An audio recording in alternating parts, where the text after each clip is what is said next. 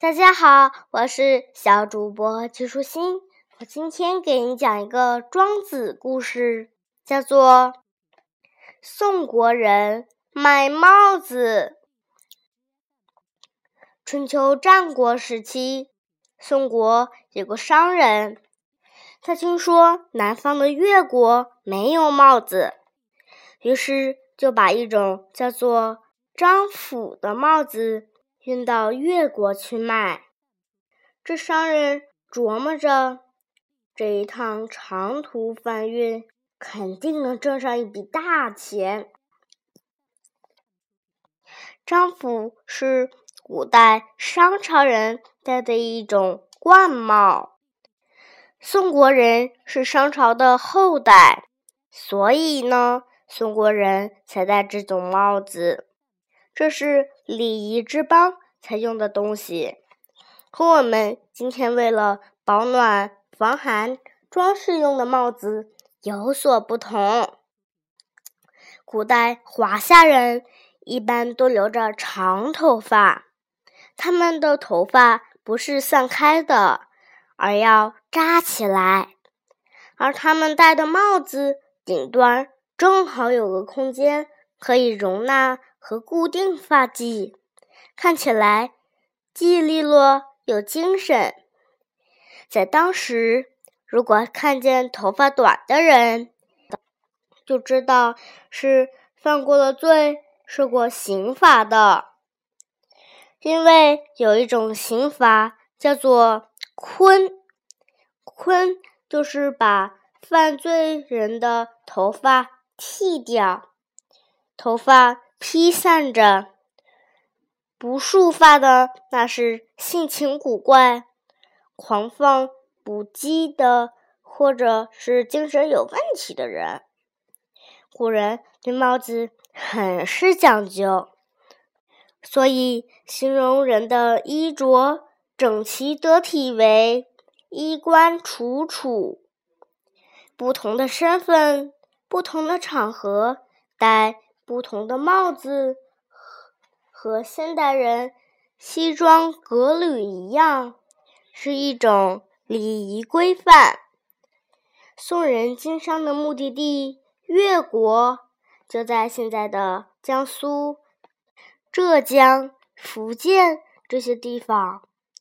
那时这一带还是蛮荒之地，还没有接受这种。华夏文化，越国路途遥远，宋国商人跋山涉水，费尽周折，才把帽子运到越国。到了那里，才发现越国人不留头发，而是把头发剪得短短的，而且满身刺着那种。稀奇古怪的花纹，越人是不戴帽子的。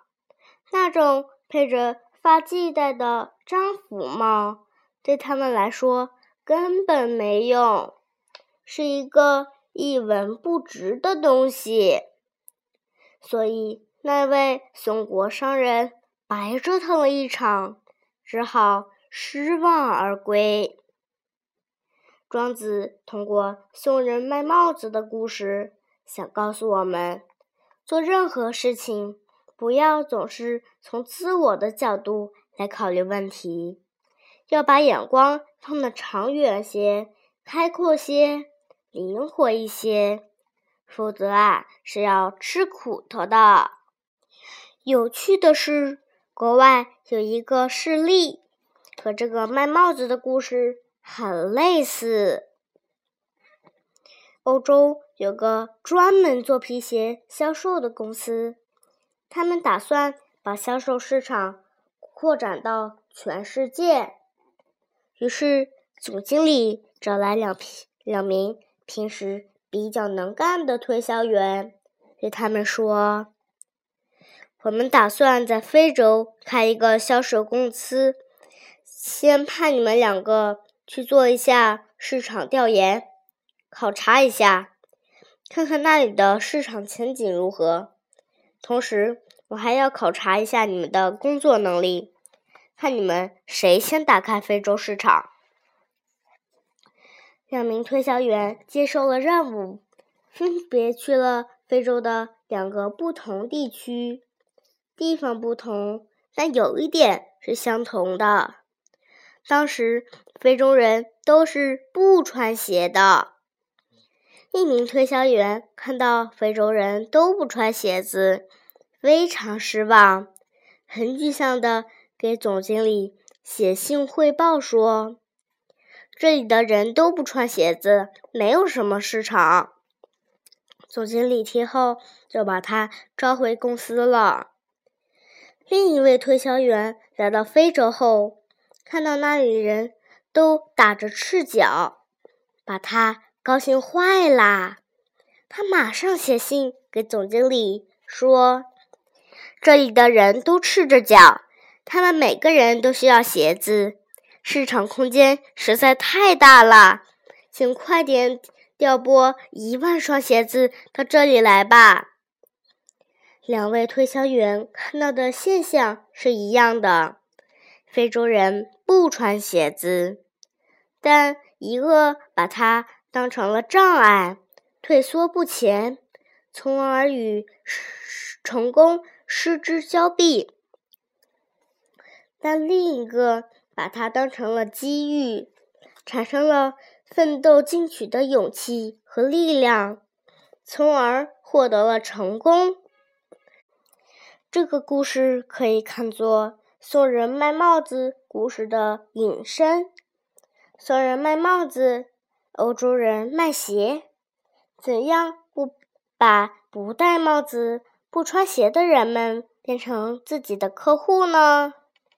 首先，需要用更聪明、更温和的方式，让对方接受自己的文明，让剃发的人认同蓄发，让赤脚的人认同穿鞋。这同样论证了庄子的观点：不能只从自我的角度考虑问题，眼光要长远、开阔。今天的故事讲完啦，小朋友，拜拜。